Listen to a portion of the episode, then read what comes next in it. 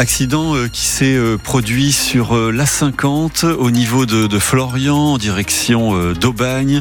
Accident corporel, l'autoroute est fermée pour quelques minutes et ça coince. Hein. On a un ralentissement d'un kilomètre sur ce secteur. Évitez-le hein, au moins dans les minutes qui viennent.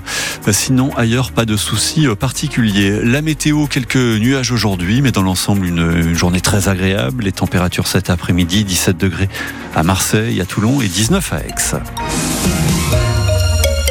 Émilie, du soleil et de la douceur ce dimanche, donc à Marseille, il va y avoir beaucoup de monde sur la corniche. Et eh oui, c'est le retour de la voie libre, la corniche Kennedy, interdite aux voitures pendant toute la journée, réservée aux piétons, aux vélos et à tous les deux roues non motorisés de la plage des Catalans, donc jusqu'au parc Talabo. C'est la troisième édition de cette voie libre.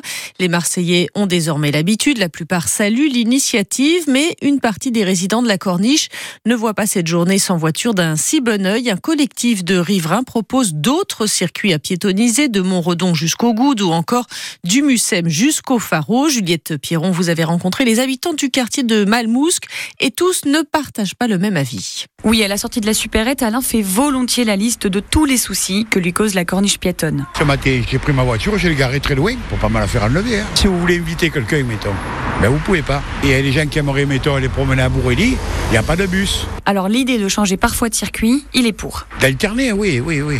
Ça serait un peu logique. Hein. Le front de mer, il est grand. Hein. Il n'y a pas que la corniche à Marseille. Hein. Oui, certes, mais il y a difficilement plus beau, selon Alexis, qui tient un glacier sur la corniche au Vallon d'Oriol. Je pense que c'est ici qu'on a la plus belle vue de Marseille sur la mer. Déplacer même à l'escale Borély ou vers la Pointe Rouge, ça sera quand même moins sympa. Et après, la deuxième chose, c'est que nous, ça vous amène plus de travail. Donc si ça reste là, c'est mieux. Et Pascal, grand habitué de la voie est libre, le dit carrément. Moi, je n'irai pas à l'Estac ou à la Pointe Rouge. Marcher comme ça sur la corniche. Par contre, ça n'empêche pas que peut-être ce soit moins souvent ici puis là-bas, mais du coup, ça touchera pas le même public. Pour le moment, sur cette portion de la corniche, la voie est libre accueille toujours plus de monde, selon la mairie de Marseille, jusqu'à 160 000 personnes l'année dernière. Et en tout cas, cette troisième édition a bien lieu sur la corniche qui est donc fermée aux voitures de 10h à 19h. Sur les rails, la, la grève des contrôleurs de la SNCF se termine ce soir. Depuis jeudi, la circulation des trains est très perturbée avec l'annulation, par exemple, d'un TGV sur deux au niveau national. Et chez nous, c'est encore pire. Un dramatique accident euh, hier après-midi dans le rallye des Roches Brunes dans le Var. Vers 15h, la voiture d'un concurrent quitte la route à hauteur du Muy sur la départementale 47. L'accident euh, cause la mort du copilote âgé d'une quarantaine d'années. Le pilote âgé d'une trentaine d'années est lui euh, légèrement blessé. Ce 11e rallye des Roches Brunes qui compte pour la Coupe de France a été interrompu.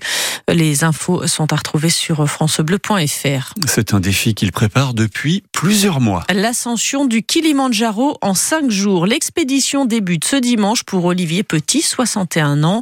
Ce Provençal est atteint d'un cancer de stade 4 et malgré les chimios et les traitements, en septembre 2023, il est placé en soins palliatifs.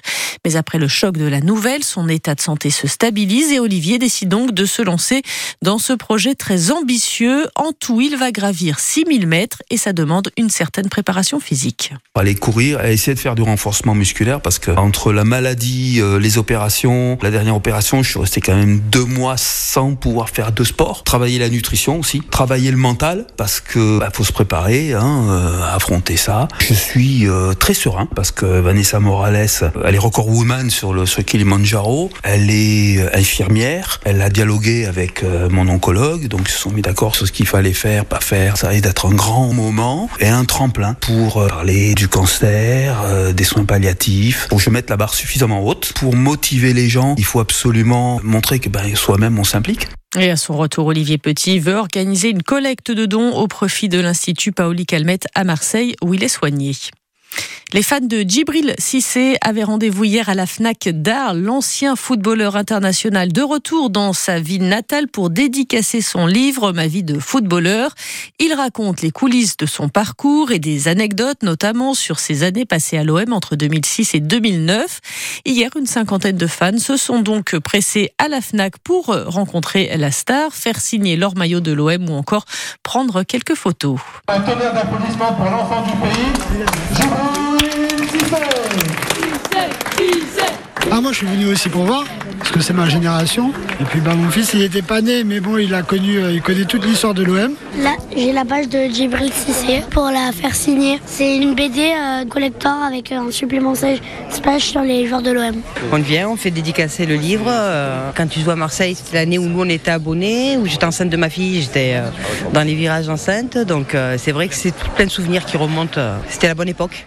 La Djibril Cissé actuellement entraîneur donc des attaquants à la GIA à Auxerre.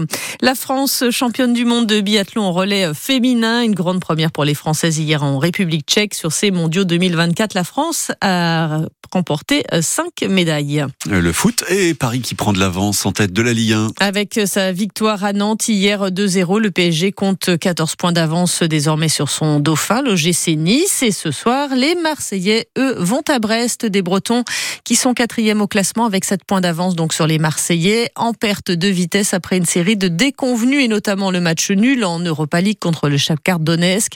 Mais pour le milieu terrain de l'OM Kondogba, les joueurs n'ont pas le temps de tergiverser.